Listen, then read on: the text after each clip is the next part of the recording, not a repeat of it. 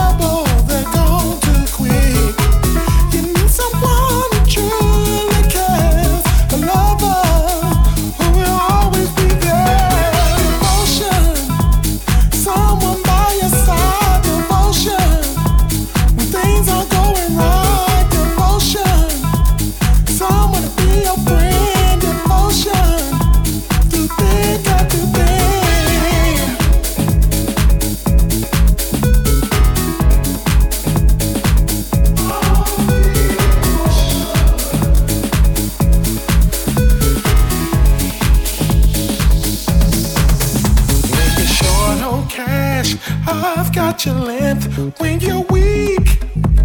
I'll be your strength when you're cold. I'll be your heat.